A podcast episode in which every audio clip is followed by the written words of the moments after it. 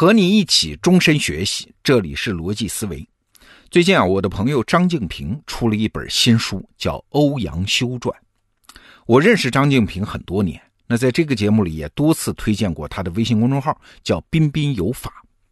在我的印象里面啊，他是一位记者，一名律师，也曾经在著名的互联网公司就职。但是万没想到，这几年他居然又跨界研究历史，写出了这么一本《欧阳修传》。我就问他呀，历史上有那么多人好写，你为啥偏偏要写这位欧阳修呢？他是这么回答的：说欧阳修是一个很世俗的人，但是最后成了圣贤。那在我们今天这个世俗社会，他的故事能不能为我辈俗人呢指引一条上进的路嘞？哎，这话听着有意思啊！欧阳修是一个俗人，这一点我还真是第一次意识到。我们印象中的欧阳修，那是大文豪啊，唐宋八大家之一啊，大历史学家呀，编过《新唐书》和《新五代史》啊，他怎么可能是个世俗的人呢？哎，这本书里讲了很多事实，比如啊，刚刚考中科举，就是刚开始做官那会儿，欧阳修是在洛阳，他爱干什么呀？爱看花儿，爱喝酒，爱往歌妓的群里扎，所以朋友们给他起了个绰号，叫“易老”。老就是北京老、上海老的那个老啊，那义是什么呢？是骄奢淫逸的逸。你可以想象一下啊，这年轻时候的欧阳修在朋友眼里是一副什么样子？欧阳修的词啊，那确实是艳词啊，我们的小时候都背过嘛，什么泪眼问花花不语，乱红飞过秋千去，什么人间自是有情痴，此恨无关风和月。哎，这要不是在脂粉堆里泡的久了，那确实是写不出来啊。比他晚一辈的人，像司马光那样的圣贤人物，就肯定写不出这种调调的词。那更耸人听闻的是呢，欧阳修一生啊，两次受到乱伦的指控，一次呢是被人指控和他儿媳妇儿，还有一次是被人指控和他外甥女。当然了，这种指控嘛。查无实据啊，未必能证明欧阳修的私生活真的不检点。但是你想啊，他写了那么多艳词俗曲流传在外，哎，即使这些指控都是污蔑，但是放在他身上也多少让人有点信啊。好，这是私德方面。那作为一个政治家的欧阳修，一个官员，他的表现怎么样呢？哎，只能说表现正常。谈不上有多突出啊，至少比他的官场大哥那位著名的范仲淹，他的文治武功啊，那是差远了呀。欧阳修这一生啊，其实当的官也不小啊，他和宋仁宗皇帝同治三十四年，对皇帝呢，他是既敬畏又忠诚，有的时候也拍皇帝的马屁，跟那些世俗的官僚相比，没有什么太多的不同啊。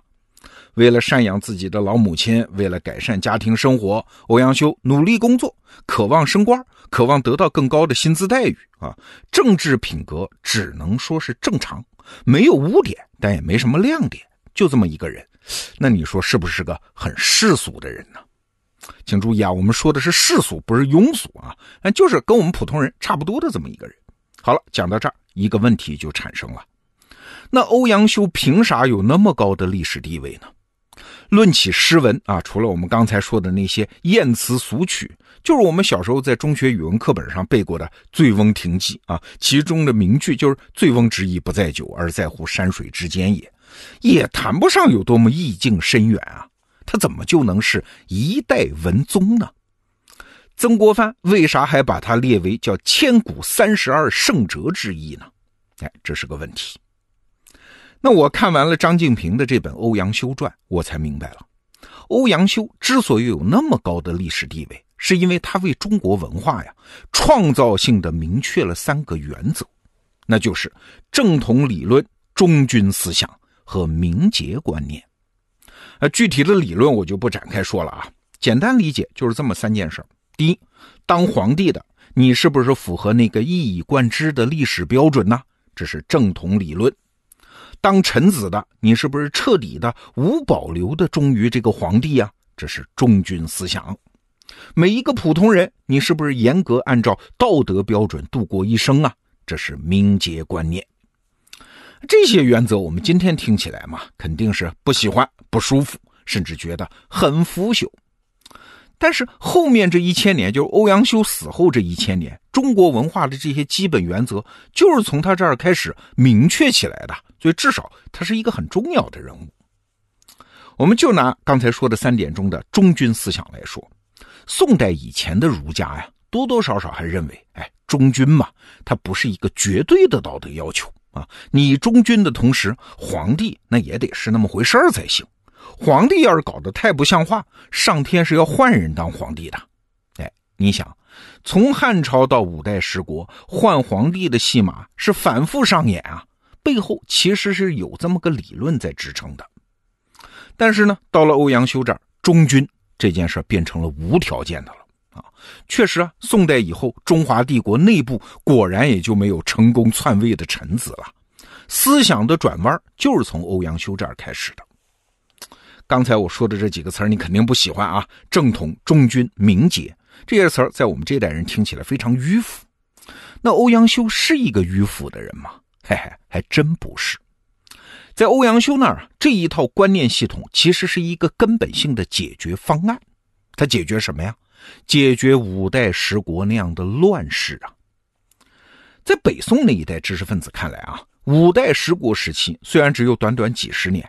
但是皇帝那是换了一大把呀，那个时代真叫是君不君，臣不臣，父不父，子不子，部下杀皇帝就像杀猪一样的稀松平常。那这样的世道，谁愿意在里面待着啊？不但皇帝的宝座保不住，老百姓也会生灵涂炭，民不聊生啊。那怎么办呢？宋代的开国皇帝。就赵匡胤，他搞杯酒释兵权，这当然是个权宜之计啊。但是你也知道，这种小伎俩它不是长久的办法。要想社会彻底转型，从那种乱世变成一个正常稳定的社会，最终还是得在思想上转弯子呀。哎，所以这你就理解了啊，为什么宋代的儒家最后搞出了全套的理学体系，这是一个政治背景。而欧阳修呢，就是这个思想转型的始作俑者。更准确的说，刚才我们提到的正统理论、忠君思想、明节观念，这不是欧阳修一个人的发明，这是儒家思想演化到宋代这个时期出现的一个共识。欧阳修只是什么？只是系统的、准确的、持之以恒的把它表达了而已。你看啊，这就很有意思了，一套观念系统。普通人是被自己的私德约束，士大夫呢开始被名节约束。大臣被忠君思想约束，君主被正统约束，那这套东西最终就为每一个中国人，尤其是上层士大夫，确立了一套环环相扣的行为准则。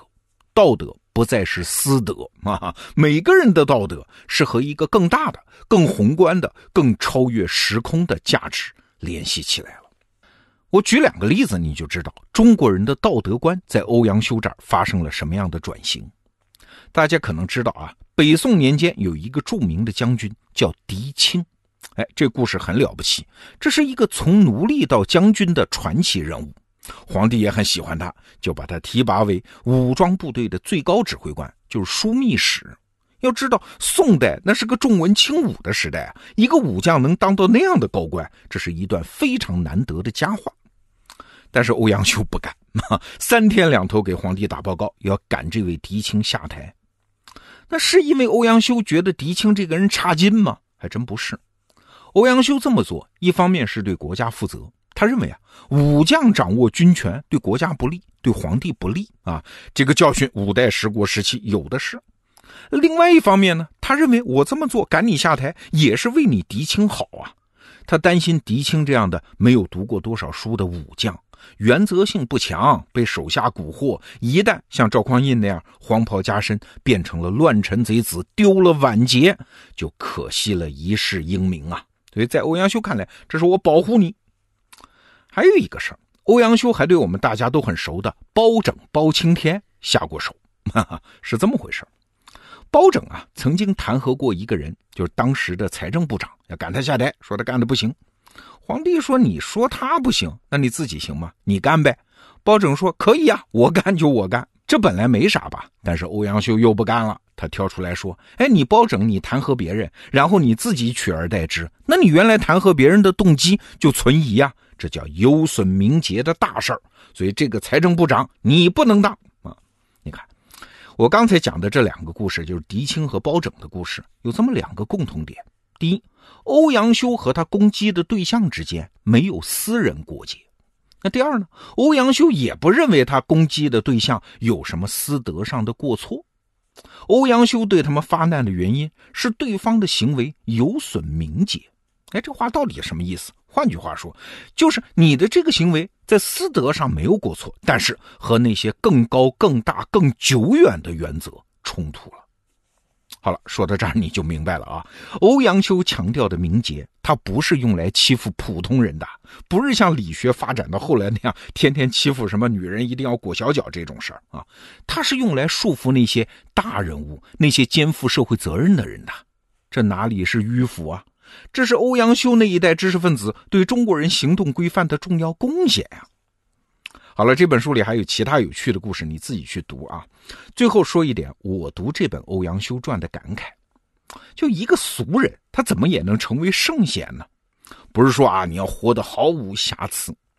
欧阳修的一生啊，其实给我们示范了一条世俗的人也可以登上人生高峰的道路啊。简单说，就是这么四条。第一，你能精准的判断出时代的问题；第二，你能找到这个问题的潜在的共识；第三，尝试把这个共识清晰的表达出来；第四，坚持这个共识，把它变成你判断一切事情的清晰原则。哎，你看，历史从来都不会辜负这样的判断者、表达者和坚持者。好，张静平的新作。《欧阳修传》这本书的金牌版电子书我也要来了，今天在咱们得到 APP 独家上架，推荐给你。明天是周末，咱们罗胖精选，再见。